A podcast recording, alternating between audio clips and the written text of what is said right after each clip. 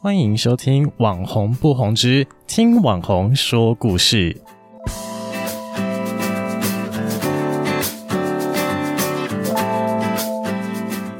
本节目的故事书是由中义基金会所赞助。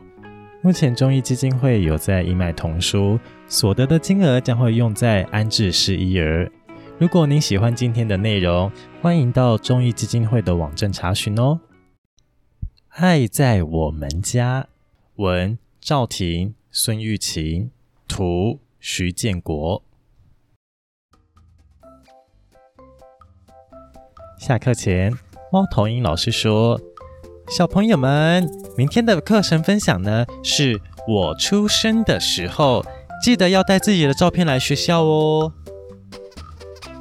回家的路上，小羊说：“我出生的时候就跪着喝妈妈的奶。”大家看到当时候的照片，都夸我好孝顺哦。小猴子说：“我出生的时候，爸爸在旁边逗我，可是我还不会笑。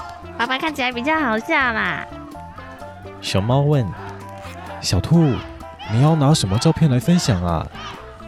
小兔想了想：“奇怪，我好像没有出生时的照片。”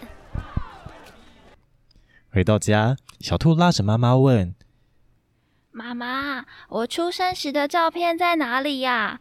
老师叫我们带去学校。”爸爸听了，笑着说：“太好了，你的照片一定是最特别的。”最特别？小兔眨眨眼睛，妈妈拿出了一本相簿，说：“虽然……”我们没有你出生时的照片，但是我们永远记得第一次见到你的那一天。那在一个宝贝园，里面有很多可爱的宝贝，他们的爸爸妈妈很爱他们，只是遇到困难没办法照顾他们。刚好我们很想要一个小宝贝，就到那里去。宝贝园的老师很严格。要我们想好将来怎么照顾小宝贝，连附近有哪些地方可以晒太阳，生病了要去哪里看医生，都要调查清楚。一切准备就绪，我们天天祈祷，等待小宝贝降临。我们还做了一条红手链，要给小宝贝当第一个礼物。我们等了好久，终于接到通知，有一个小宝贝在等我们。天哪！你好可爱，我们一眼就爱上你了，好爱好爱哦！